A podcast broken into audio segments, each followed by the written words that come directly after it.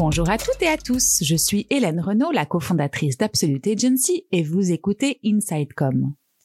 Au travers de ce podcast, nous allons parcourir les différents enjeux et les différentes facettes de la communication interne et de la marque employeur en 2021. Si vous trouvez ce podcast intéressant et enrichissant, n'hésitez pas à mettre une note 5 étoiles sur les plateformes d'écoute ou à le partager avec des personnes qu'il pourrait intéresser. C'est super important pour nous et ça va nous aider à le développer. Merci beaucoup.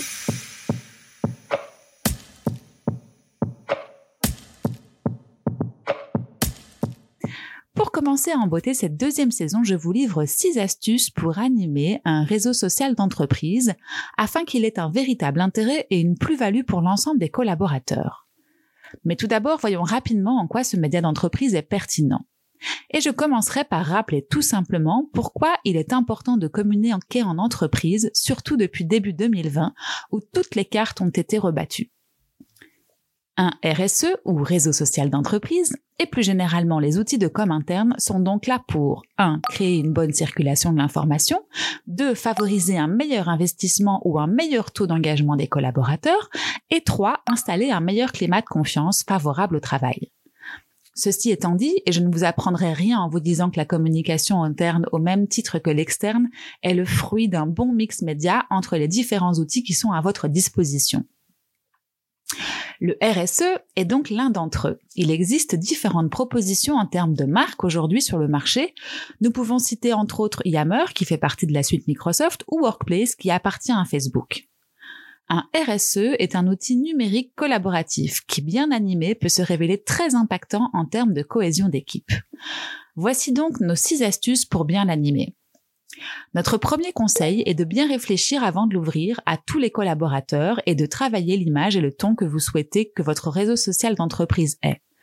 N'hésitez pas à lui trouver un nom ainsi qu'à le mettre aux couleurs de votre entreprise pour une meilleure imprégnation totale. En termes de ton, et nous le verrons après, il est nécessaire de tenir des réunions de comités éditoriaux. Pendant le premier comité, discutez donc du tone of voice que vous souhaitez donner à ce RSE pour définir ensuite le type de poste et leur style. Notre deuxième conseil est de réunir dès le départ un groupe d'animateurs ou d'ambassadeurs qui vont se charger de réfléchir à la stratégie de contenu et à la bonne gestion de cet outil. Comme pour tout réseau social, il est important de créer des contenus engageants, de répondre, orienter, développer la communauté en rassemblant le plus grand nombre de collaborateurs autour de sujets qui vont toucher plusieurs aspects de l'entreprise. Ce groupe d'animateurs peut être un panel de différents métiers ou BU pour être le plus représentatif possible de l'entreprise. Notre troisième conseil est en lien avec le précédent. Il s'agit de la modération.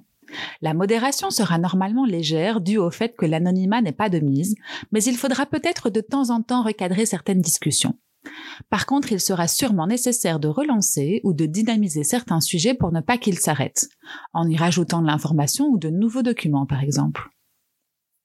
Mon quatrième conseil est de créer des groupes qui suscitent le partage d'informations et les retours d'expérience. En plus des groupes en lien avec l'activité et l'entreprise en elle-même, tels que RH ou nouveaux clients ou projet X ou Y, n'hésitez pas à créer des groupes plus informels sur les passions communes ou les hobbies. Cinquième conseil. Servez-vous de votre réseau social pour organiser des événements et les entretenir avant et après le momentum.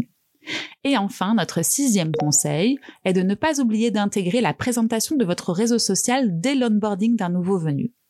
Dans la documentation de bienvenue, expliquez le concept, le ton, les habitudes afin qu'il soit plus facile de s'y retrouver et de le prendre en main. N'hésitez pas non plus à créer une section bienvenue sur votre réseau social pour que les petits nouveaux puissent se présenter. Voilà, je suis arrivée au bout de mon condensé de conseils pour bien démarrer son réseau social d'entreprise. J'espère que ça vous sera utile. Si oui, la meilleure façon de me le dire est de me laisser une petite note 5 étoiles sur Apple Podcast et ou un gentil commentaire. Merci beaucoup et à bientôt.